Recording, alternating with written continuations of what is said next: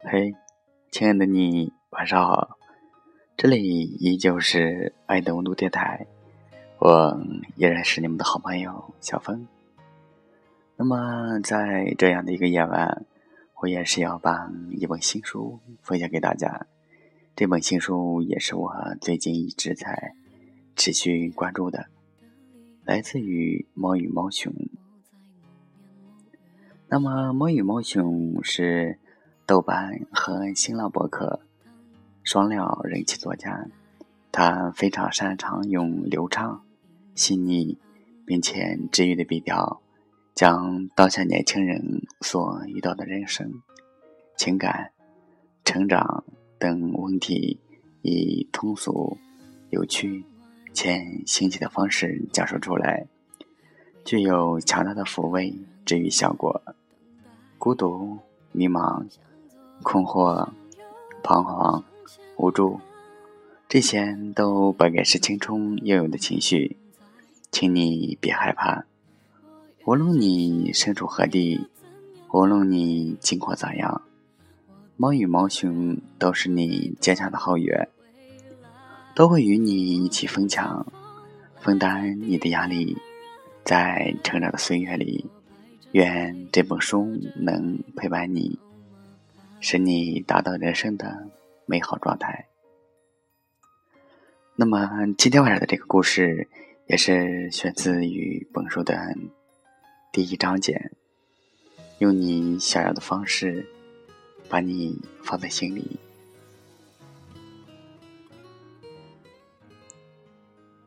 他是他是我上大学时的笔友，自称玉先生。他说他在一个杂志里看到我写的诗，非常喜欢的我的文字。他又刚好认识那家杂志社的编辑，于是查到了我的地址，便给我来了信。他的字很清秀，像女生的字，但字里行间却透着一种男性特有的温柔和沉稳。从他来的信里，我得知他是一个公务员，在临县的一个政府机构机构工作。工作很清闲，上班的时候他会偷偷的看书，偶尔他会会在信里把他在书上看到的一些喜欢的句子摘抄给我，这些句子也被我转载在了我读书笔记里。小张有机会一定要读一读他读过的那些时间。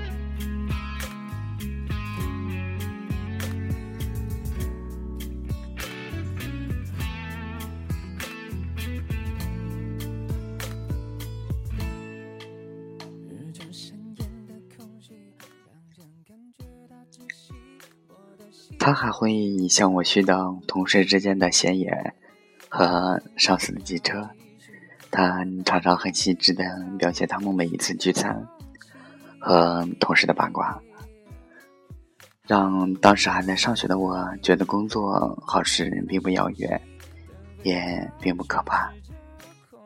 他还说他以前其实是想去当兵的，高中一毕业就准备去应征。可是被家里人阻止，硬塞进政府机构。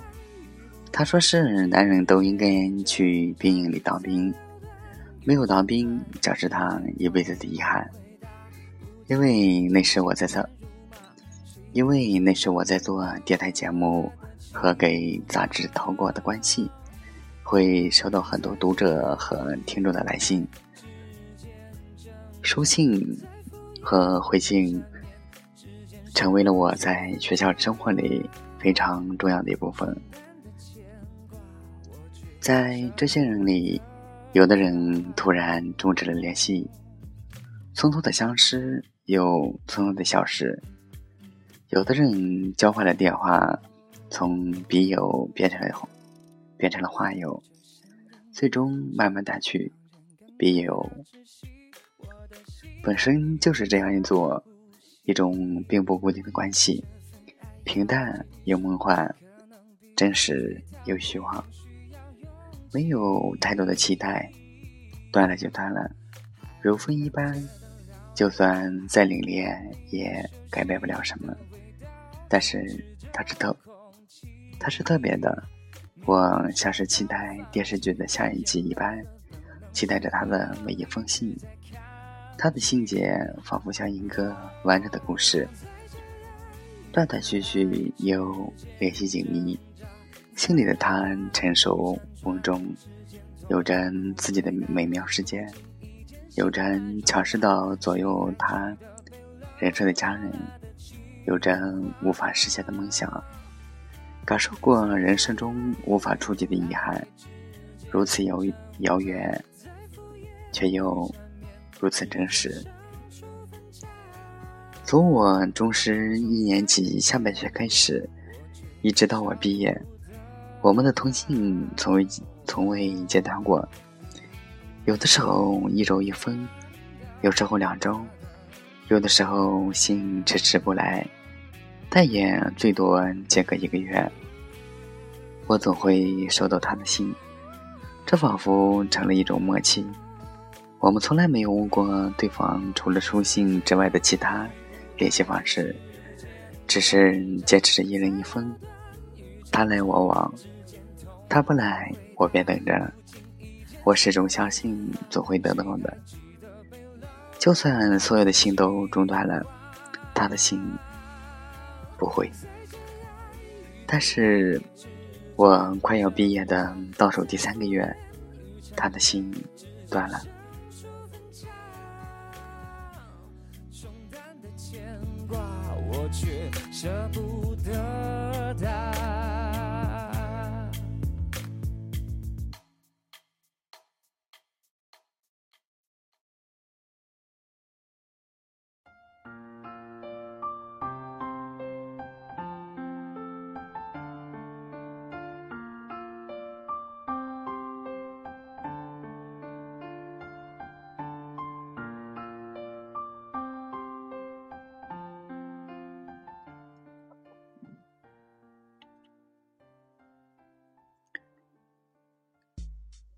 他的信断得非常突然，没有任何预兆。这段时间，我反复的阅读他最后的那封信，试图在那封信里找到什么答案。那封信，那封信里讲述的是他和比他大五岁、五岁的姐姐的一次吵架。他因为一件小事惹怒了姐姐，一向很疼他的姐姐。第一次和他发了脾气，他看到姐姐的眼泪，觉得很惭愧。虽然自己已经是一个大人了，可是却仍然被家人呵护着。这么多年来，他好像没有为家人做过什么。于是那一天，他请了半天假，给姐姐买了她爱吃的蛋糕和喜欢的花。向他郑重道歉，他又看到了姐姐的眼泪，但是这一次，他觉得他很幸福，因为他有着对他这么好的家人。他对我说，在这个世界上最可靠的就是亲情，希望我也能好好家珍惜家人的情谊。一封和以前并没有太多不同的信。睁只眼，真实，并没有我想要修修着的所谓的预兆，可是情确实就这样断了，突然而决绝。毕业时，我之前联系好的工作泡汤了，同学们都已经回了家，我独自我独自住在学校里，享受着毕业生浓烈的孤独感。空荡的宿舍只有我一个人进进出出。在这期间，我如我无数次的翻出他的信，安静的读着里面关于他的故事，像是一剂安定，总能让我焦躁不安的情绪瞬间平静下来。我带着他的信和行李离开学校之前，我最后一次去了学校的收发室。他仍然没有来信。也许这一次，信不会来了。孤独感一瞬间将我吞噬，失落从心底一点一点溢了出来。之后的生活里，我打零工找工作，非常艰难的开始我作为一个社会人的征程。对于先生那迟迟未来的信。对玉先生呢，迟迟未来的新的期待，已经被忙碌和疲惫代替。在我终于找到工作的时候，他的信来了，是第一季的学妹带给我的。那封信很厚，足足十三页。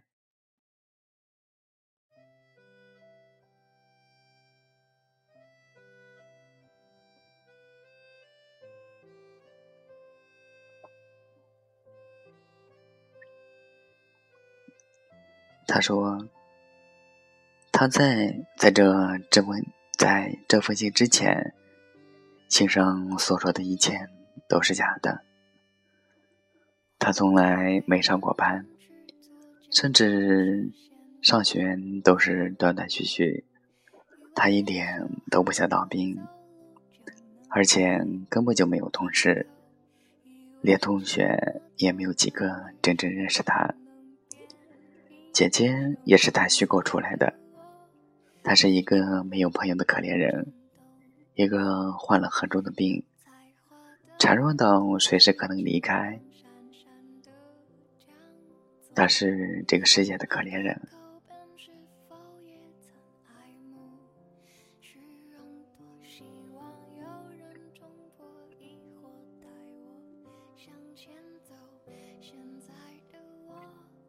他没有办法一个人出门，也没有办法长期待在教室里，稍稍剧烈的运动就可能要了他的命。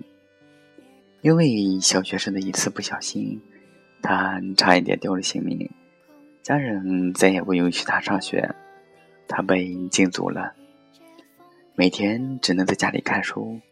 这样的日子过了好多年。终于在一次初中生中考的日子，他偷偷的离开了家。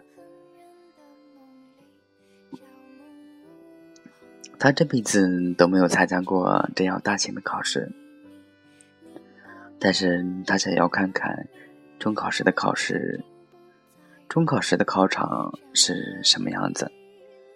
他在学校附近徘徊，看着进进出出的考生。看着门口焦虑的家长，到了傍晚，他决定找个旅店住下来。在前台办手续的时候，楼下跑上来一个穿着白色裙子的女孩。她刚从楼上跑下来，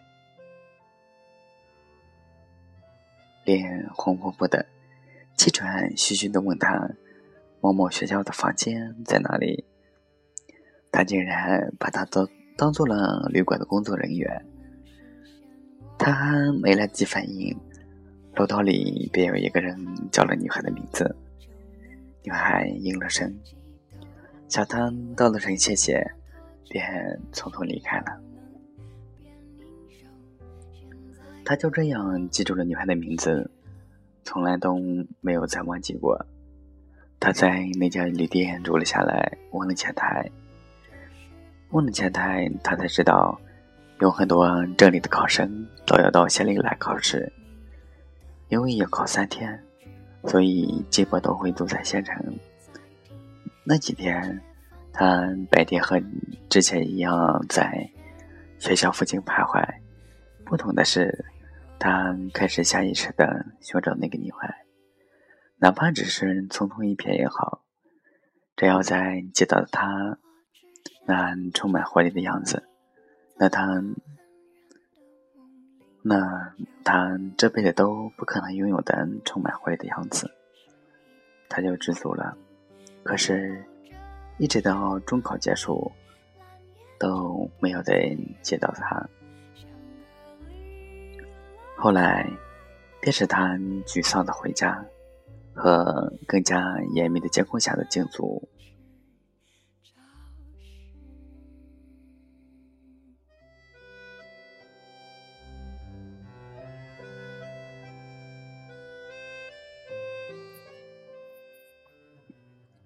终于有一天，他在一本杂志上再一次看到了那个女孩的名字，而那本杂志刚好是妈妈工作室出的。他连捧连哄带骗的让他帮忙，让他帮忙帮他拿到了那个女孩的投稿信，一共有五首诗，厚厚的信纸里有很详细的自我介绍。让他确定了，他就是自己要寻找的那个女孩。他说的那个女孩就是我。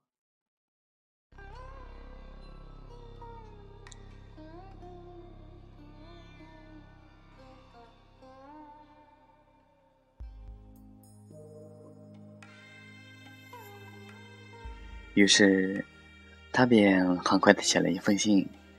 但是在反复阅读之后，开始犹豫，觉得没有人会愿意和和他这样一个连小学都没有毕业的人做朋友，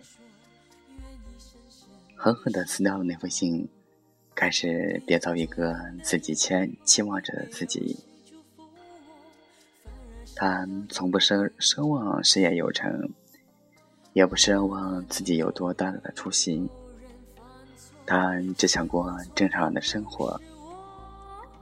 如果他是一个正常人，他应该就会那样，普普通通的和所有人一样，高中毕业，毕业之后就接受父母的安排，做个清闲的公务员，有一群闲散又八卦的同事，有一个机车。有顽固的上司，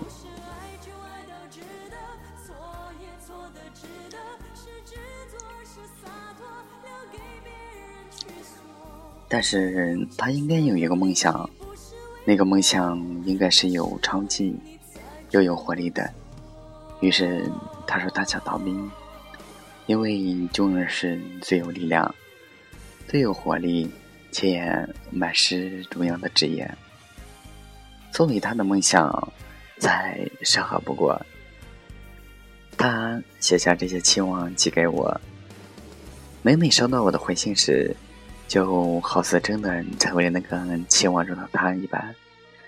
但与此同时，他越发开始觉得孤单的，待在房子里面的那个自己，是那样的不值一提。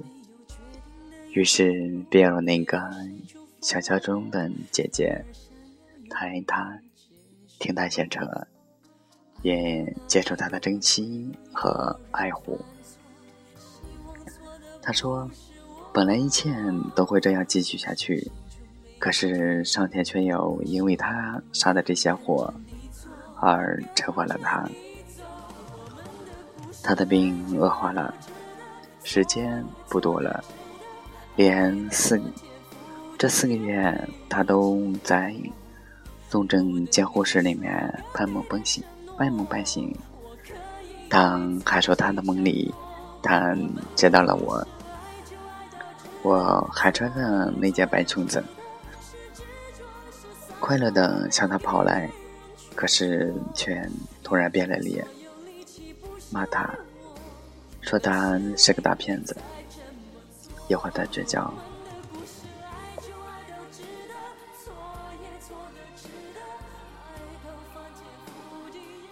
于是他硬撑着，用一个多星期的时间写下了这封信。他不求我原谅他，只是想告诉我真相。他说：“人总不能背着大骗子的骂名死去。”读完信之后，我的心情很复杂。我第一次知道。欺骗竟然有这样多重的含义，竟然有着这么多层的外衣，竟然可以让人如此的心痛，又无可奈何。我没有他的电话，我甚至不知道他的名字，我有的只是一个宗卷于一个邮政局的信箱号地址和两年多来。他写给我的一百多封信，我匆忙的摊开信笺，可是却不知道要如何落笔，丝丝画画，最终我写下了自己的联系方式和“我想见你，请联系我”这几个字。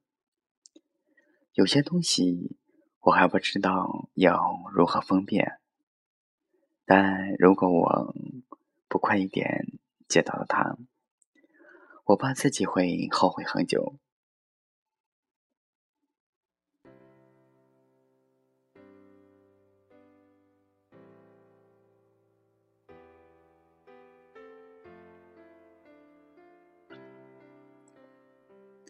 在焦灼的等待了一周之后，我接到了一个陌生电话。他说他是玉先生，自然到像是在保自己的真命一似的。他说他想让我当他一天的向导，他要来伊宁市，想让我带他去几个他想去的地方转转。我问他的病怎么样了，他说如果不好，医生是不会放他出来的。我便答应了下来，但并没有确定日期。在一个周末的早晨，我又接到了他的电话，他已在市内的酒店住了一晚上，他让我去酒店接他。我到的时候，他在酒店的大堂落地窗口，清晨的阳光从窗口洒进来。照在他像雪一样的白的皮肤上，让他笼罩在一一圈光阳之中。我几乎已经记不起他脸庞的轮廓了，却记得他背着光面儿，向向我说：“我老远就看到你了，你总是那么的特别。”我笑着从手里拿出一本《哭泣的骆驼》，递给他。他我我曾在信里说过，我喜欢读三毛的这本书。他说他一直想看，却一直没有买到。后来我在书店里面看见，就买下来，决定送给他。他看到我递给他的书，愣了一下。但很快又笑了笑，接了过去。那一天，我们在一起，坐着他父亲朋友的车，去了伊宁市的很很多地方。我们去了伊犁河，他小心的触摸着，他小心的触摸那满是风筝的伊犁河。伊犁河大桥的桥头，并且望着流淌的河水。和岸边的人，眼里一片清明，仿佛是在等，仿佛是在向这个陌生的世界问好。我们去了新公园，那个我们那个年代里每一个在伊犁长大的孩子都会去的地方。他说他是第一次来。我们坐在公公园的长椅上。周围很吵，他像个孩子一样东望望、西望望。我告诉他，我小时我小时候和家人一起来这里玩耍的场景。他听得很认真，仿佛要记住我的每一个音节。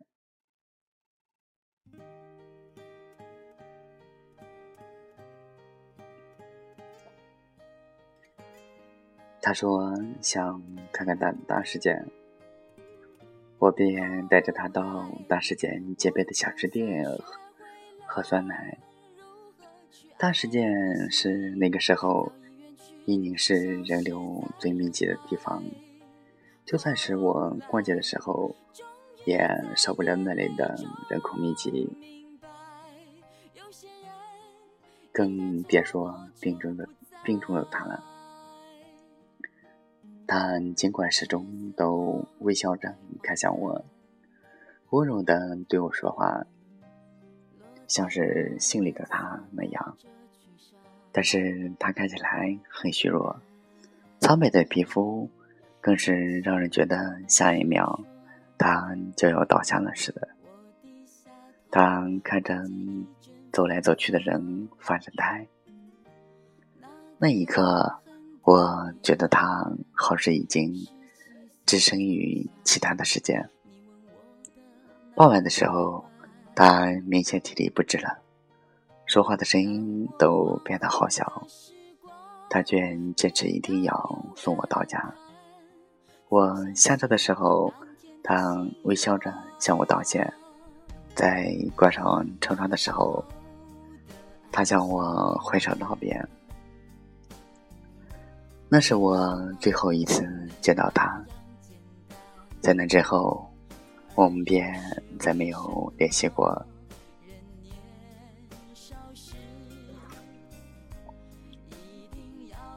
半年后，我接到一个电话，是个女人打来的。她说她是于先生的姐姐。我没有做太久的回忆，便知道她。说的是谁？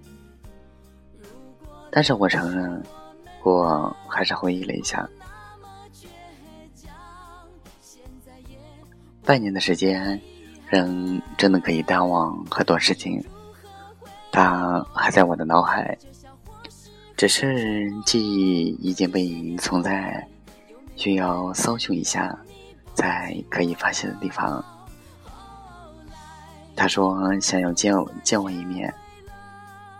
有些东西要交给我。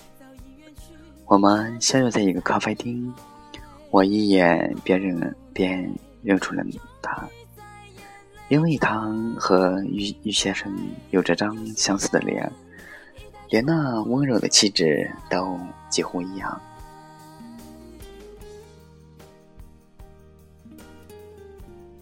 他递给我一个铁盒子。里面却都是我写给他的信。我疑惑的望向他，他说：“于先生已经去世了。”这是他特别正式的一个盒子，里面有我寄给他的信。可奇怪的是，每一封我寄来的信，信封上都用订书钉钉着的一封他的回信。这一盒本来要烧掉的信，就这样出现在了我的面前。我摸上那些信，手不由得颤抖，仿佛可以通过那样的触摸感受到它的存在似的。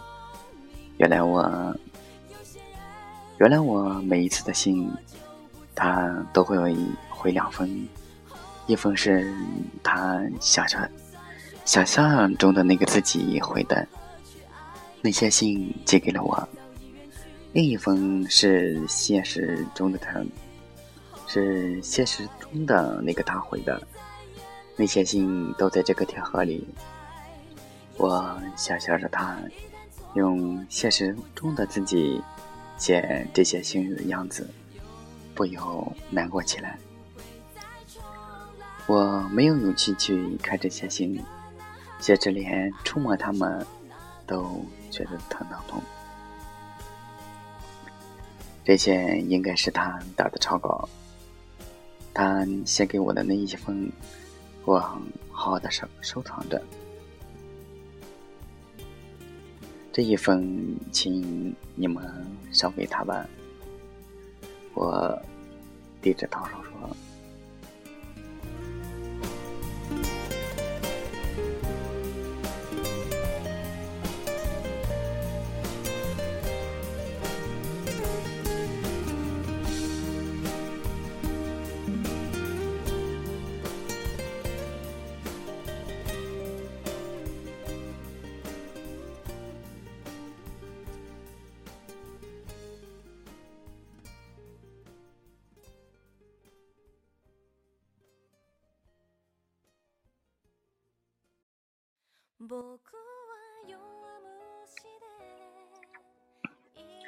我有些艰难的把装信的条推向对面，逃跑一般迅速，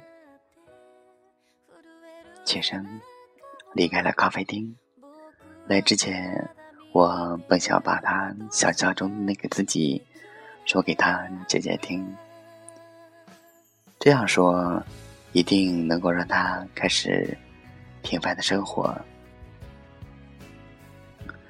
可是他已经不在这个世上，说出这些，也许只会让他的家人更加痛苦。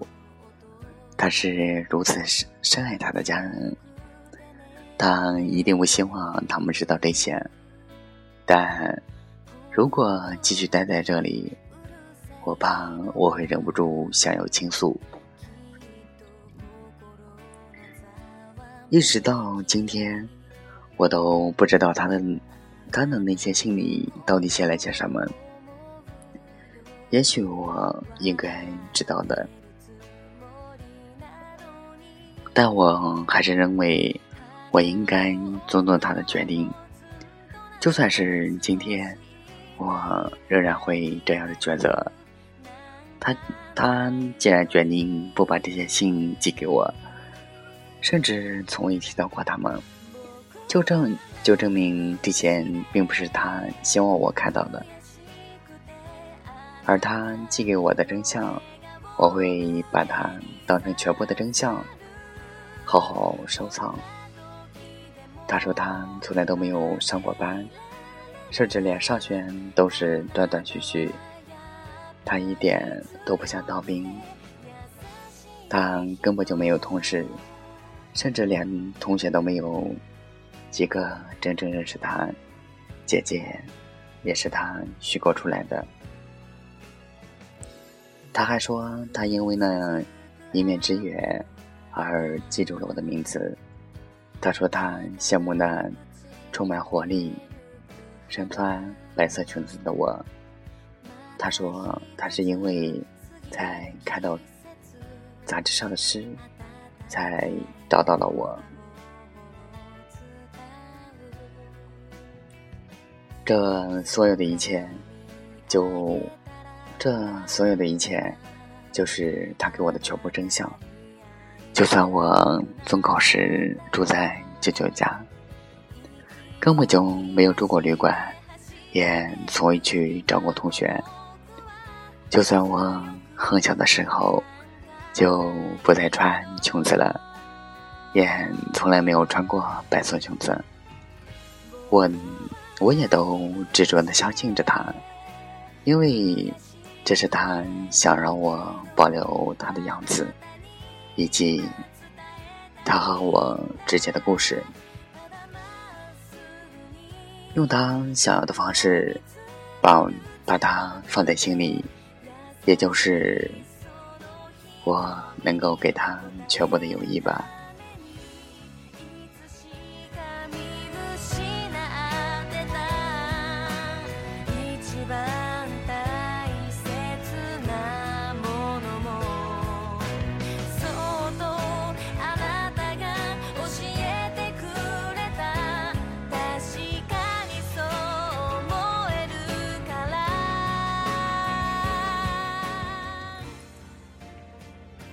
好了。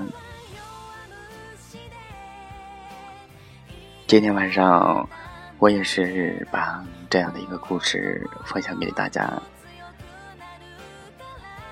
那么这样的一个故事也是来自于猫与猫熊的一本新书。我不愿让你一个人这样的一个故事，当我在怀着非常感慨的心情读完之后。自己也在心里默默的沉默了很久。这个故事让我感觉非常的奇妙。那么，一切的错过和来不及，包括一些人与人之间最微妙的感情，也是让我非常的感慨。那么，这样的一个故事，也是具有非常强大的抚慰治疗效果。确实是在我们现代人的生活当中，有很多的孤独、迷茫、困惑，这些本来都该是情中应该有的情绪。那么，如果你在生活当中也有这样的一些情绪的话，那么其实是非常的正常的。那么，小峰也是跟你一样，在生活当中也有一些自己不愿相信的真相和故事，那么不愿分享给很多的人。那么，同样人，同样，我也是用我自己的方式，把它放在我自己的心里。也许，人潮拥堵的街头，跳着的红绿灯，行色行色匆匆的人群，那么，让我们一起慢下来，一起来享受。享受我们现在能够敞开享受的每一刻。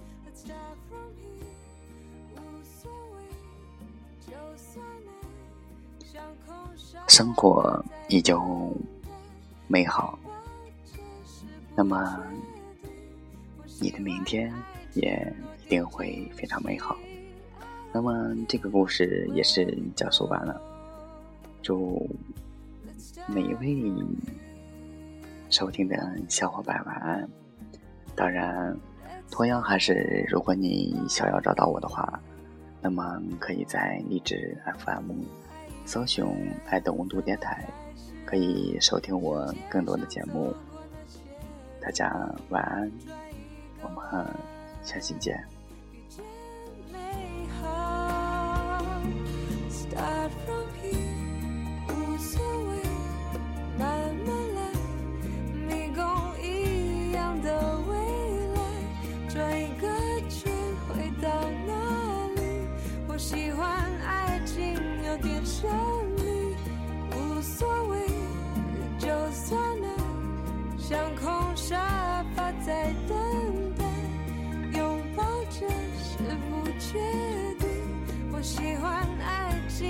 点惊喜。I don't care